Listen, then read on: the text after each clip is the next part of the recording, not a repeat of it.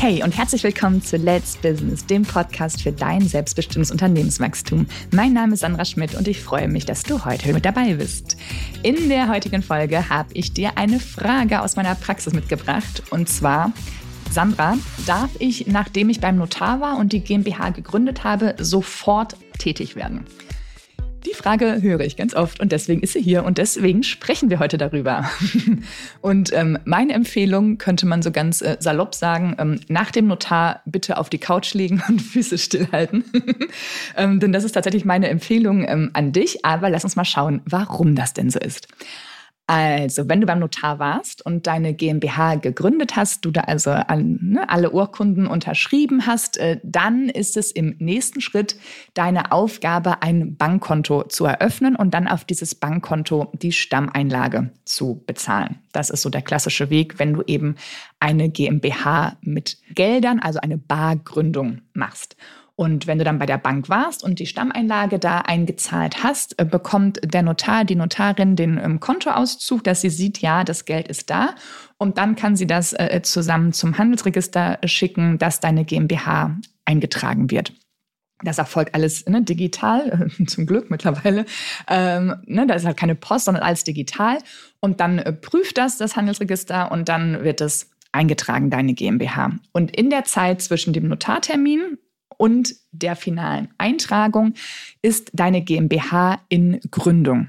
Und wenn du in der Zeit irgendwo auftrittst, deine GmbH irgendwo auftritt, weil sie etwas äh, kauft und dann zum Beispiel eine Rechnung dafür haben möchte, oder wenn sie selber schon eine Rechnung schreibt in der Zeit, ähm, sollte man darauf achten, dass deine GmbH am Ende den Zusatz in Gründung hat. Also ne, dein Name der GmbH, Muster GmbH zum Beispiel. Äh, also dann wäre es dann die Muster GmbH IG in Gründung. Und das ähm, ist auch wichtig, das nach außen zu zeigen, dass die GmbH eben noch nicht voll fertig ist noch nicht eingetragen ist. Also dieser Prozess zwar angestoßen ist, aber noch nicht ähm, final beendet ist. Und das ist wiederum wichtig, weil äh, die GmbH ja nach außen hin suggeriert, ähm, dass es eine Gesellschaft mit beschränkter Haftung ist und dass nur das Vermögen der GmbH haftet, falls da irgendwas äh, passiert. Also ein äh, Bauchklatscher, wie es so schön heißt, kann dann nur ähm, mit dem Vermögen der GmbH erfolgen und das private Vermögen von dir ist ähm, safe. Das ist ja auch einer der Gründe vielleicht, warum man über eine GmbH nachdenkt. Ähm, und während die GmbH in Gründung ist, ist das eben noch nicht so. Dieser Haftungsschutz, diese Firewall, wie, wie ich sie auch schon mal nenne, ist noch nicht äh, final aufgebaut. Die wird gerade aufgebaut, aber ist noch nicht da. Und das bedeutet, dass für alle Tätigkeiten, alle Geschäfte, die ähm, die GmbH oder du als Organ der GmbH in der Zeit der Gründung anstößt, du privat dafür haftest. Also wenn du zum Beispiel in der Zeit oder wenn du nach dem Notartermin direkt ähm, einen Mietvertrag unterschreibst ähm, für deine GmbH oder ne, für die GmbH, ähm, und die GmbH wird dann, warum auch immer, nicht eingetragen. Da gibt es irgendeinen Hinderungsgrund. Dann würdest du privat für die Zahlungen der Miete gerade stehen dürfen, Schrägstrich müssen.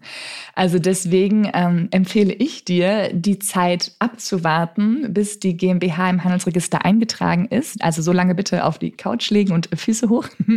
Und erst dann, wenn ne, du vom Notar das grüne Licht bekommen hast, die Eintragungsnachricht, dann kannst du starten. Du kannst natürlich in der Zwischenzeit schon Sachen vorbereiten. Du kannst schon mit äh, Kunden oder Lieferanten sprechen und ja, vielleicht auch Kleinigkeiten, die überschaubar sind vom Haftungsrisiko, wie wenn du jetzt unbedingt einen neuen Laptop zum Beispiel brauchst und macht es Sinn, das natürlich über die GmbH zu kaufen, dass die GmbH das als Betriebsausgaben bei sich absetzt, dann ist es ein überschaubares Risiko, weil du in Anführungszeichen nur den Kaufpreis äh, von dem Laptop dann hast.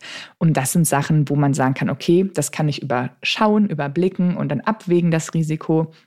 Aber größere Verträge wie Immobilienkaufverträge oder langfristige Mietverträge oder auch teure Leasingverträge vielleicht fürs Auto, da würde ich doch die ja ein, zwei, vielleicht auch mal drei Wochen abwarten, bis die GmbH wirklich eingetragen ist. Was du natürlich machen kannst, um den ganzen Prozess etwas äh, zu beschleunigen, das habe ich in den letzten ja, Wochen, Monaten tatsächlich gemerkt, dass die Kontoeröffnung bei den Banken irgendwie immer etwas länger dauert.